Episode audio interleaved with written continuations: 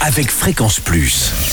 Surprenez votre famille et vos amis grâce au grand chef de Bourgogne-Franche-Comté. Et oui, cette semaine, je suis à Saint-Rémy, en Saône-et-Loire, où vous nous écoutez sur le 94 en FM et en digital, sur l'appli Fréquence Plus, dans les belles cuisines de la Marilis, en compagnie du chef étoilé Cédric Burtin. Bonjour chef.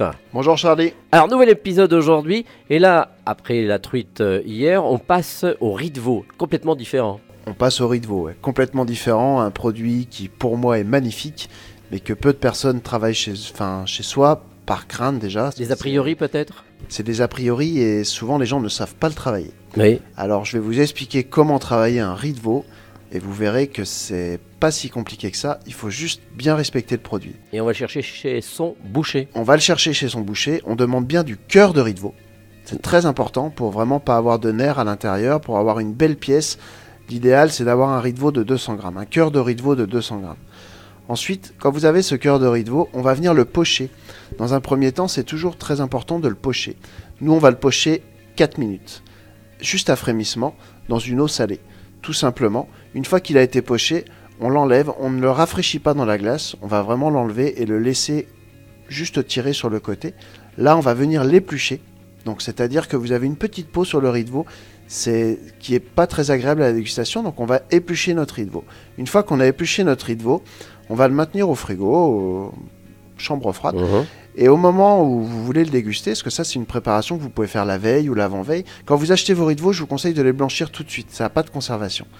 Et ensuite, là on va venir le rôtir comme si c'était une pièce de bœuf, une pièce de viande. Ah oui. Huile d'olive, beurre, un petit peu d'ail, un petit peu de thym, on va apporter un peu d'aromate, parce que la cuisine c'est ça. Et là on va venir l'arroser en perpétuellement. Vous, vous colorez assez fort et vous arrosez, vous le nourrissez de beurre. Le but, il est qu'ils ils- ils prennent cette croûte en fait, c'est tout ce côté un peu doré et très croustillant tout autour, euh, qui soit croustillant extérieur et moelleux à l'intérieur. Donc voilà, on le prépare comme ça, on va le rôtir pendant quelques minutes comme ça. Vous pouvez le finir au four si vous voyez qu'il manque un petit peu de cuisson à 180 pendant 2-3 minutes.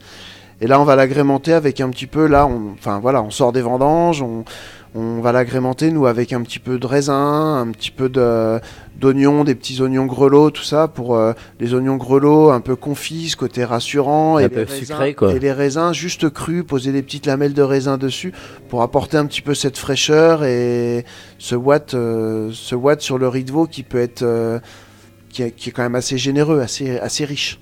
D'accord, eh bien, euh, on redécouvre le riz de veau et euh, oh ben, on, va, on va tenter. hein, Il on va faut tenter.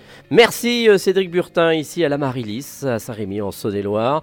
On se retrouve avec notamment du miel de nos ruches et d'ici là, chouchoutez vos papilles.